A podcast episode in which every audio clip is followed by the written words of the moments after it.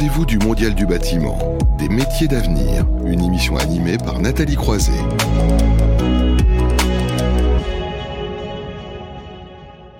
Dans cette séquence, nous zoomons évidemment sur des métiers. On parle souvent ici de, de pénurie de main-d'œuvre, donc on voit aussi des, des, métiers euh, où il y a un vrai besoin et vraiment euh, aller chercher aussi des, des, nouveaux arrivants, comme on en parlait. Mais il y a aussi une nouvelle approche de la formation et notamment, bah, on va parler du CFA de demain.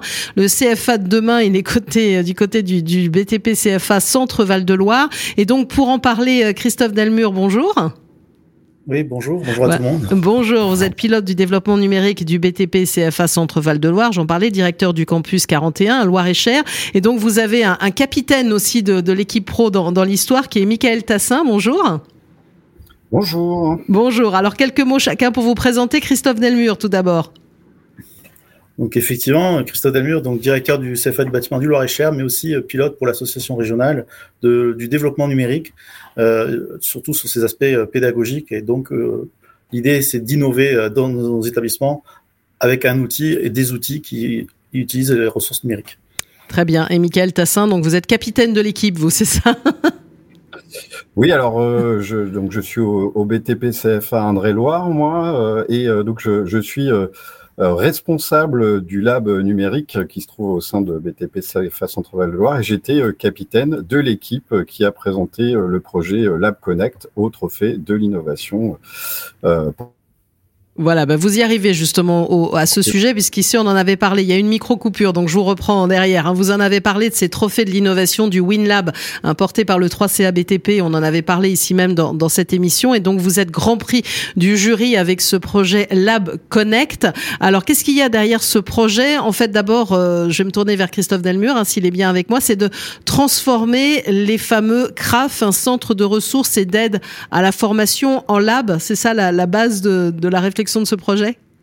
Effectivement, alors c'est un projet qui centre dans un, une approche un, peu historique, puisque je dirais que depuis trois ans, on réfléchit à rénover notre ingénierie et notamment cet outil qui, qui était euh, le, le, CRAF, un acronyme qui était un peu barbare et pas très heureux euh, quand même, euh, voilà, pas, pas très explicite en tout cas, et euh, qui fait qu'aujourd'hui euh, on a cette réflexion s'est portée de, donc dès 2018 à l'idée de transformer ces espaces euh, pour en fait si on devait faire l'analogie, ça ressemble à des CDI hein, dans un collège, un lycée pour le grand public, mais l'idée c'est effectivement d'en faire un lieu où on va euh, s'autoriser à innover, à penser autrement euh, les parcours de formation dans le CFA. Donc on était euh, bien avant pour ceux qui, effectivement, à qui ça fait écho, avant la réforme professionnelle, la formation professionnelle qui s'est mise en œuvre en 2020.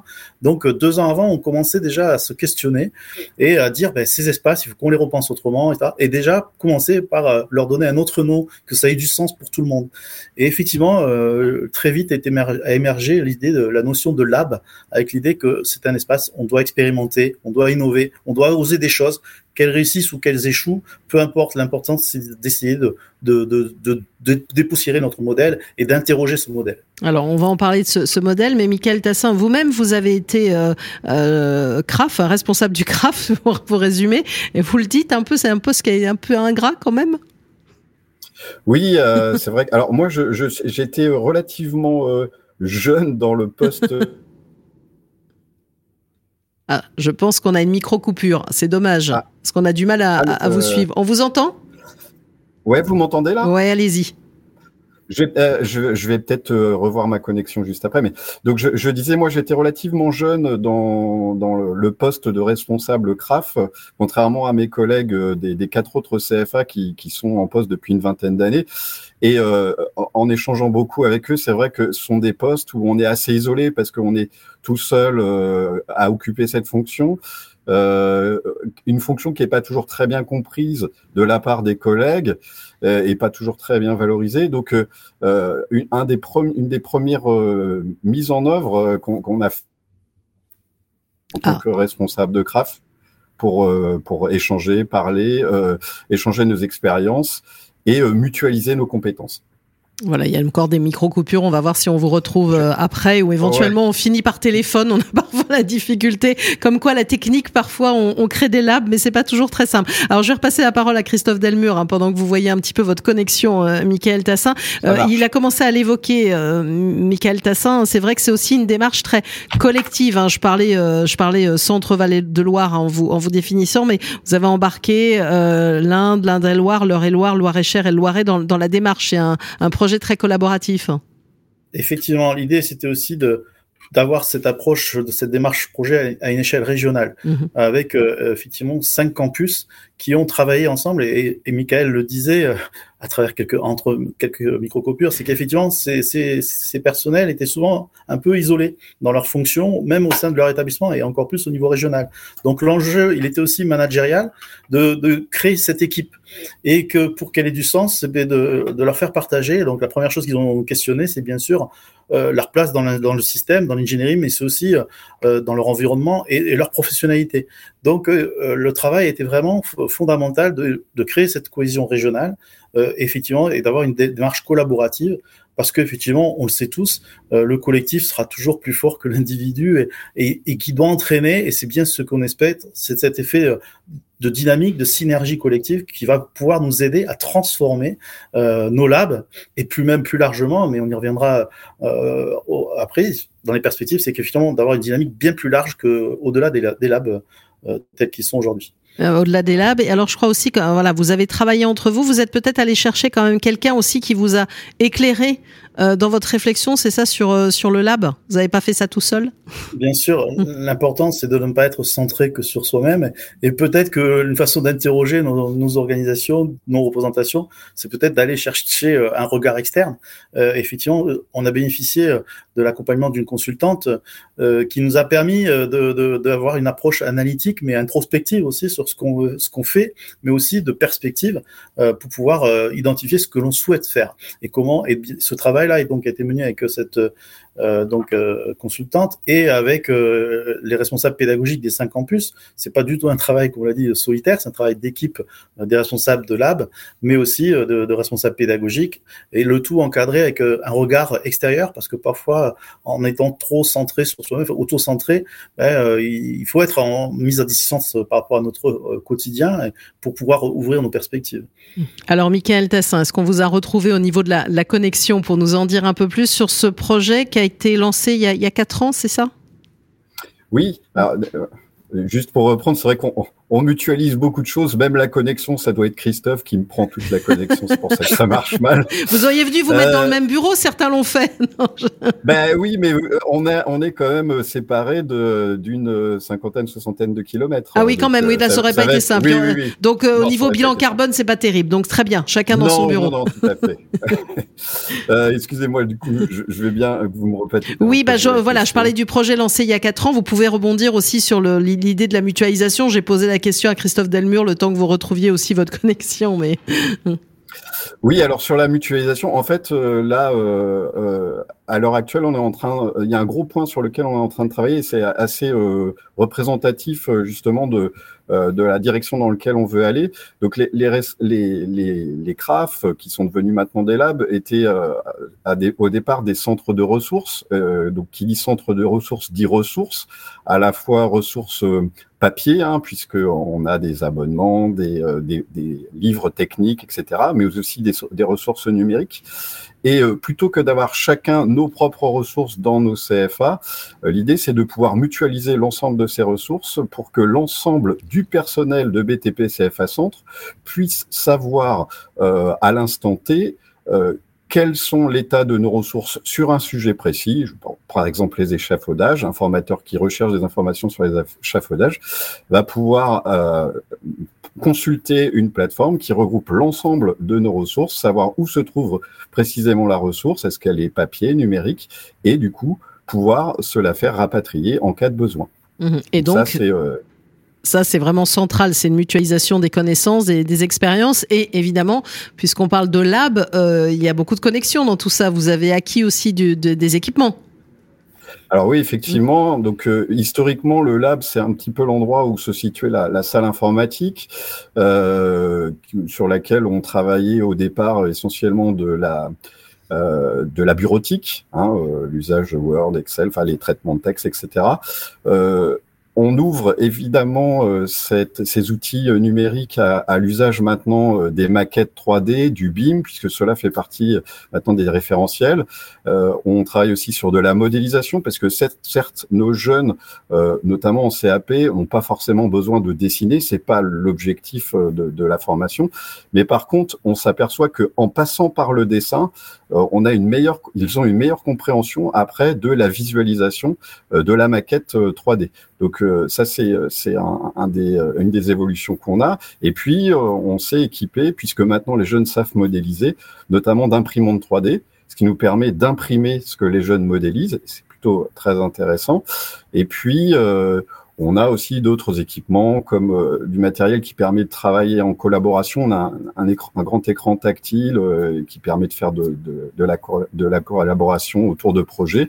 Et on a d'autres d'autres euh, équipements qui euh, arrivent bientôt, notamment l'achat d'un drone pour pouvoir faire de la formation autour de, du pilotage de drone. Je pense aux couvreurs qui, euh, à qui ça permet d'aller constater l'état d'une toiture ou d'une gouttière. Ah, laser, oui.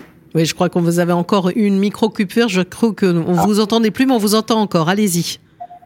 Je sais pas du coup qu'est-ce que vous avez entendu? Bah, vous étiez sur les drones, etc., sur les techniques. Hein, voilà, les drones, donc les drones pour euh, la formation, euh, pour intégrer ça dans la formation, par exemple de nos euh, de nos couvreurs, pour mhm. aller contrôler l'état des toits, des gouttières, etc. Mais aussi là, je me suis renseigné il n'y a pas très longtemps sur une découpeuse laser. ce qui nous permet en fait nous de pouvoir compléter au fur et à mesure notre équipement du lab qui est qui alors, je pense qu'on a à nouveau perdu. Peut-être Christophe Delmur peut rebondir sur cet aspect virtuel aussi, euh, qui, qui, est majeur, dont on parle de plus en plus. Enfin, ici, même depuis ce matin dans l'émission, on parlait du numérique, mais pas le numérique pour le numérique. Il faut que ça soit un outil, et typiquement un outil d'apprentissage qui est, qui est quand même central dans, dans ces métiers. C'est ça c'est qu'effectivement, les, les, les, outils numériques, euh, aujourd'hui, intègrent pleinement nos formations et les labs sont le lieu, la porte d'entrée, je dirais. effectivement, euh, les Michael évoquait euh, les outils, les maquettes euh, numériques, les impressions 3D.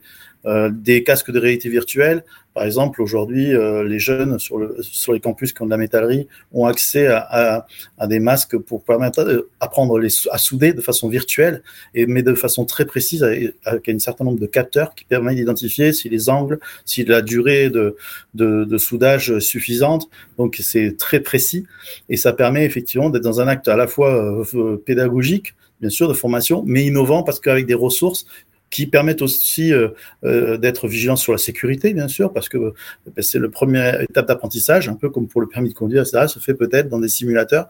Et donc, c'est bien en ce sens que le lab est justement mis en œuvre pour solliciter, pour intégrer ces, nouveaux outils et ces nouvelles pédagogiques de façon à rendre à la fois innovant, attractif, mais surtout plus performant les actes de formation qui sont les, notre mission première. Mais avoir ça de l'extérieur aussi, ça vous a nécessité quand même de, de déployer des moyens aussi. C'est ça, mais c'est vrai, mais du coup, ça a du sens quand on va voir un, un financeur, euh, quand on y va régionalement, en disant que ça s'intègre dans un projet collectif. C'est pas juste euh, pour euh, un établissement.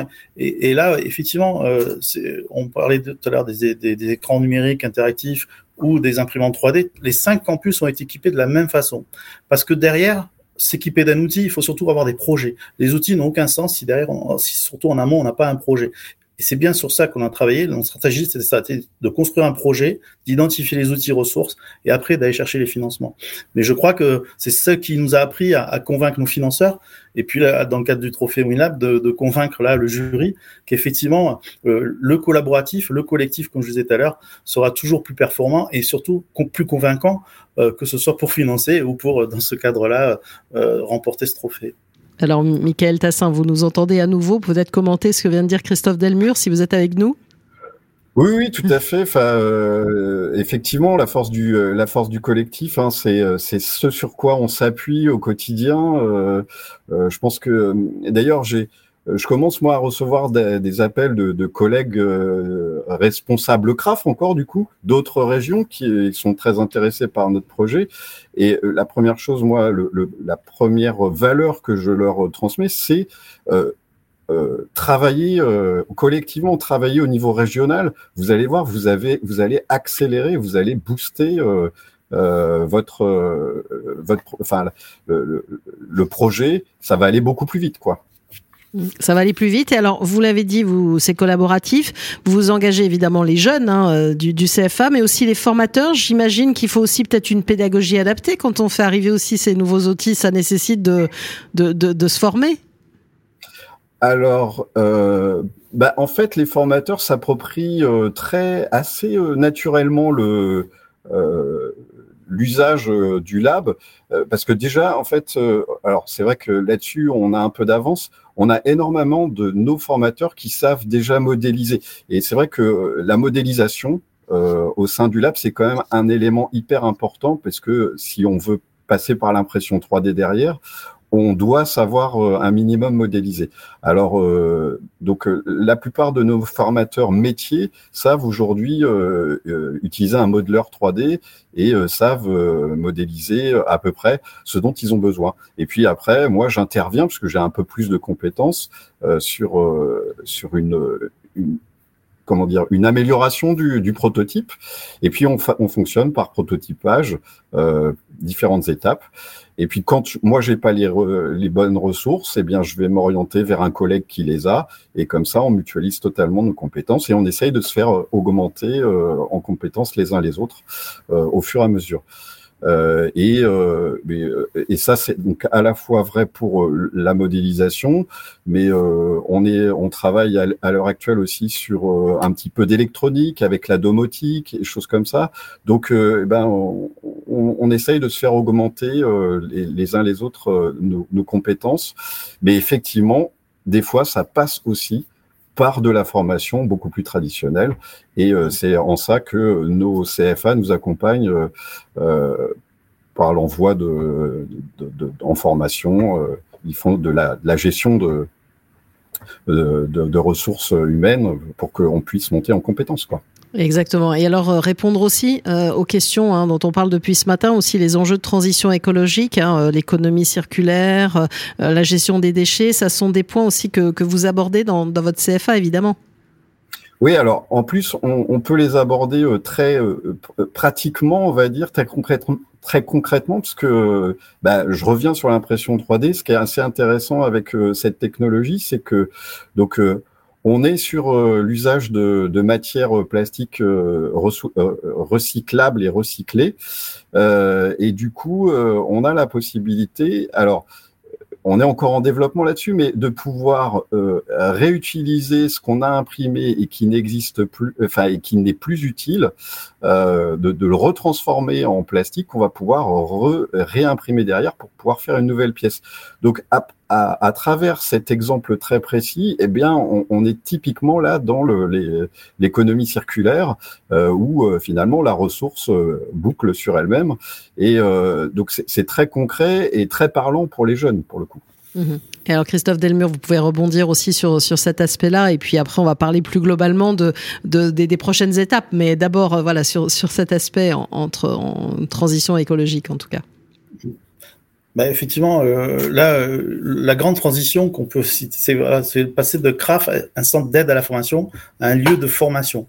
Et qu'effectivement, sensibiliser, former, accompagner les jeunes sur cette prise de conscience qui est forcément obligatoire tout le monde dans la société, mais particulièrement pour le secteur du BTP, d'identifier qu'on a tous notre rôle à jouer, tous les acteurs, quel, que soit son niveau d'intervention, et effectivement de les sensibiliser à travers, parce que euh, ces labs, c'est aussi des matériothèques, pour apprendre à, identifier les produits qui diront, qui, qui on va dire, sont peut-être à privilégier dans le cadre de ces enjeux qui sont environnementaux, qui sont là, euh, et c'est pas demain, c'est aujourd'hui, et qu'effectivement, comment eux, ils peuvent y, jouer, y intervenir que ce soit dans, le cadre d'un CAP, d'un BP, d'un bac pro, d'un BTS et même d'une licence, comment, euh, en tant qu'acteur, voire décideur euh, dans les prescriptions, on peut être un levier pour essayer d'être meilleur que ce que l'on a pu être euh, par le passé. En tout cas, ça c'est un bel enjeu pour nos centres de ressources et donc nos, nos labs pour être justement à l'aube de ces changements qui sont aujourd'hui urgents et qui sont en cours dans nos, formations et dans nos établissements.